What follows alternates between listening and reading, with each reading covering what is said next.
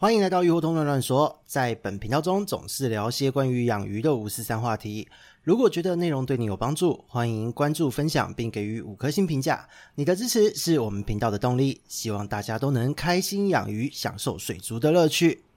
Hello，大家好，这里是鱼活通乱乱说的梧桐，我们又见面了。这一个礼拜呢，其实真的蛮开心的哦，因为其实梅雨锋面来了。那梅雨锋面来了，就代表说会带来不少的雨量。公司小弟在台北这几天都一直有降雨轰炸哦，所以感觉到在北部呢，这个水情应该是有救的。但是呢，在中南部的朋友不知道状况如何哦，因为其实有听到在南部的一些朋友们有反映说，礼拜四几乎没有下什么雨，这个部分就让大家非常的焦虑。因为其实缺水最严重的全部都在南部哦，所以不论如何都希望在这个夏天呢，大家不要有缺水的危机就好。因为在夏天如果缺水，万一鱼出了什么问题，都会非常的严重。因为在夏天呢，本来就是一个细菌性疾病非常猖獗的一个季节哦。那在近期呢，光是这个礼拜的预约，全部都是细菌的案例。那其中又有好几例呢，是在上周就已经有状况。那本来是预约说礼拜四、礼拜六，但是因为受不了了。所以就提前在礼拜一和礼拜二就敲了小弟说，是不是可以提早预约咨询？因为觉得鱼的状况不太对。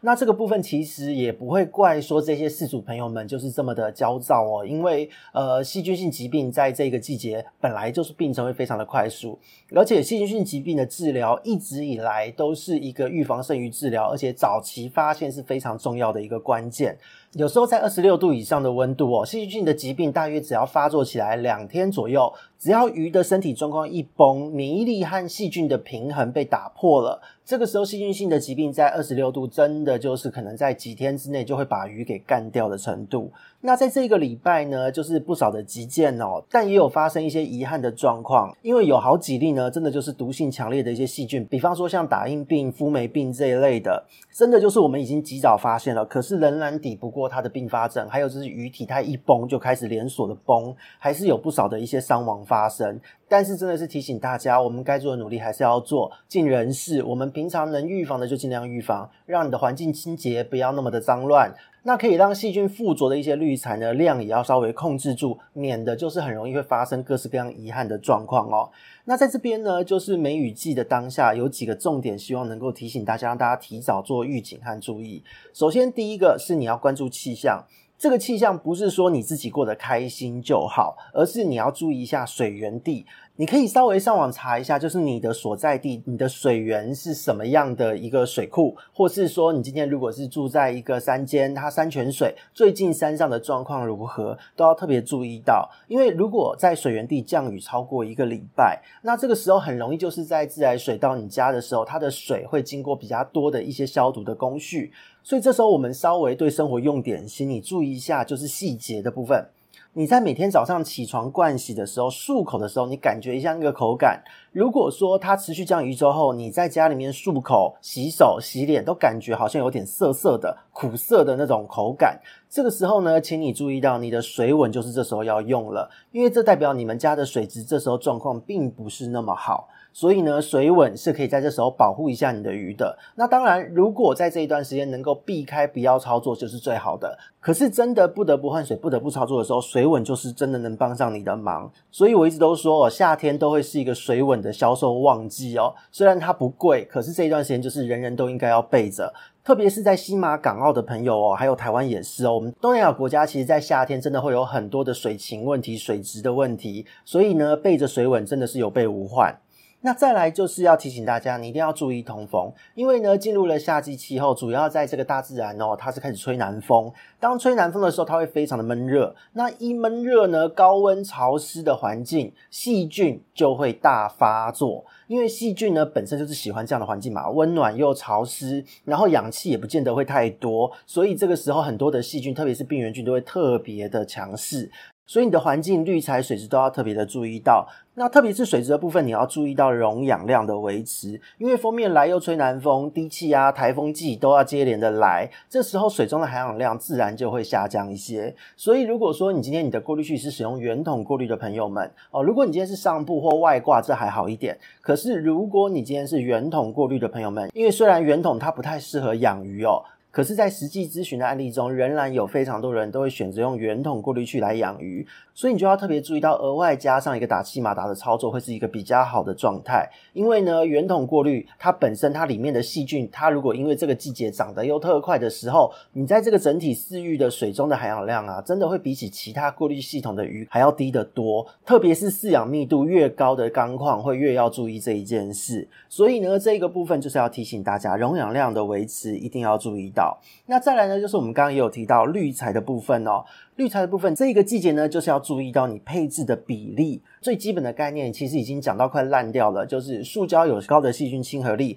陶瓷则是原虫比较多一些。但是到了中后期，它长了菌膜之后，它上面的菌虫会跟塑胶滤材的菌虫不太一样，所以这样子多元的一个菌虫的组合，就可以让水质永久的稳定。这个是一个基本的逻辑概念哦。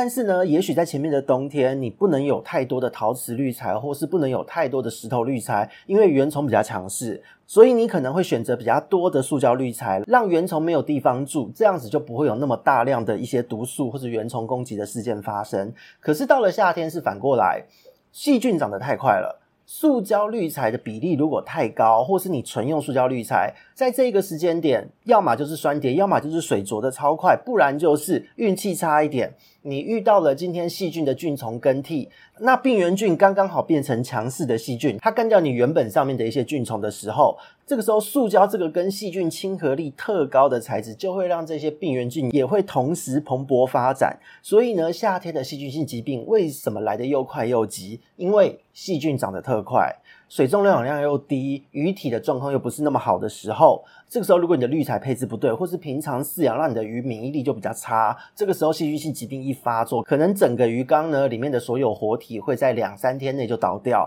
这个是夏天蛮常见的一个惨剧哦。所以这个部分呢，就是提醒大家，夏天滤材的配置不是要你全部把塑胶拿掉，因为你没有上面的细菌不行，可是呢，你一定要注意到塑胶的比例略低一些。这个非常的重要。再来就是上一集分享过的一个案例，有些人会觉得用好菌来压制坏菌，这个没有问题。可是呢，因为滤材的空间有限，细菌能住的空间有限，所以也千万不要周周一直加，因为加到最后呢，其实这些细菌没地方住，也是死掉，死掉又被别的细菌或是原虫干掉。这个时候你在养是在养肥这些其他有的没有的东西，而不是你加上去的这个细菌。所以这个部分呢，夏天如果你有做大动作清洗滤材的时候，你才要加这些细菌，因为你的目的是确保这个细菌的菌丛交替时，强势的东西会是你里面的主要菌种，这样子你鱼缸中病原菌变成强势菌的机会才会下降。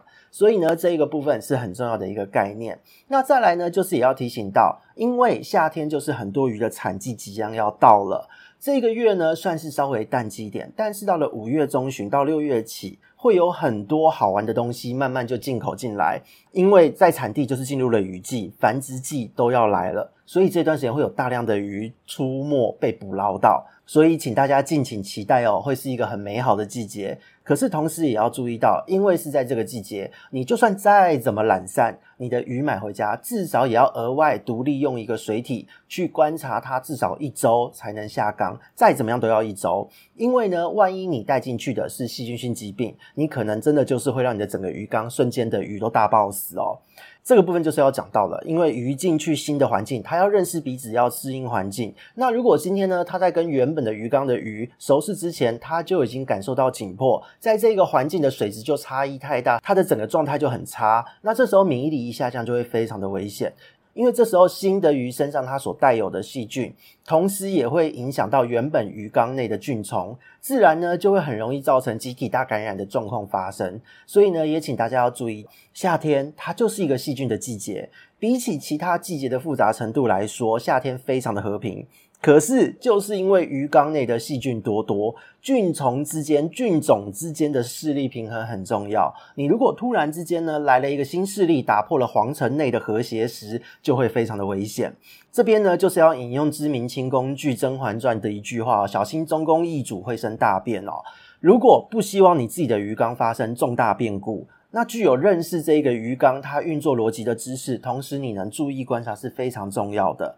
那在这边呢，就要自推一下了。宣传了一阵子的鱼活通原创课程第一堂《水族世界入门通》这个课程今天开卖了。那这一堂课呢，总计四百九十分钟，八个多小时。那主课程已经全部都完成了。课程呢，内容不是告诉你要怎么开缸、怎么挑滤材、怎么做一些日常维护操作手法之类的免费就能查得到的资讯，而是呢，以你能够轻松养鱼、能够轻松爽，甚至能够申报的前提所规划各种让你长期饲养都能非常轻松的入门概念和操作技巧。那主要的内容呢，是从一切和鱼相关的大自然生态、鱼缸生态到鱼类生理，重新帮大家整理好、汇整好开始，进入到。针对一般饲主的色缸评估、买鱼挑鱼的技巧，以及非常完整的驯化简易操作手法，还有就是经常有许多人反映鱼一移动就出事，想要繁殖结果却折损种鱼之类的状况。那么完整的系统转换、鱼的体质评估、鱼况调理的操作，全部都通通不尝试的塞给你。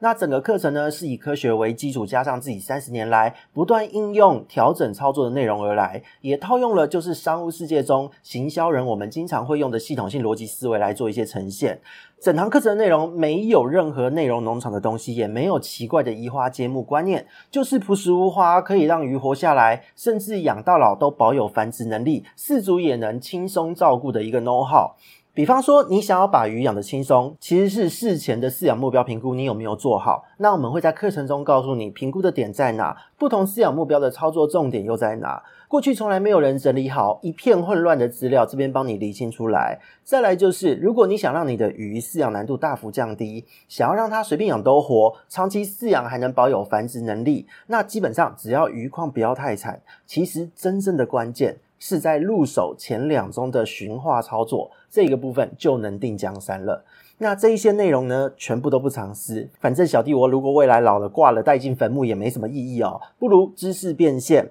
合理的用自己多年来的专业哦，敛财一下。所以呢，如果五一劳动节大家没有要出门玩，这边还提供带有神秘数字的折扣码哈。总之呢，课程上线了，欢迎大家关注购买。因为在我的操作和认知逻辑中呢，其实算是非常颠覆非相关背景、零基础的人，你在网络能查到的所有资讯。但是呢，我所提供的这些资讯全部都是有根据，也是正确的。这一次呢，就把这些年来的东西，自己累积的一切，逐步归纳整理成课程。如果这些内容能够帮上大家的忙，让大家养鱼的路上变得更轻松，其实我会感到非常的荣幸哦。那再来就是有一件小事要跟大家讲，因为呢，自己架设网站、跑行政流程，比方说什么电子发票之类的，真的是蛮累的哦。而平常呢，还要处理咨询，还有企业品牌客户的各种技术和策略会议之类，所以就是本月的直播暂停一次，实在没体力了，让我稍微休息一下，快要没电了，需要充电。那也就是欢迎大家在这一段时间多多支持课程哦。你买课就是帮我充电啦。那这边呢，就先说一声谢谢哈。那这里是鱼货通乱乱说的梧桐，我们下次见，拜拜。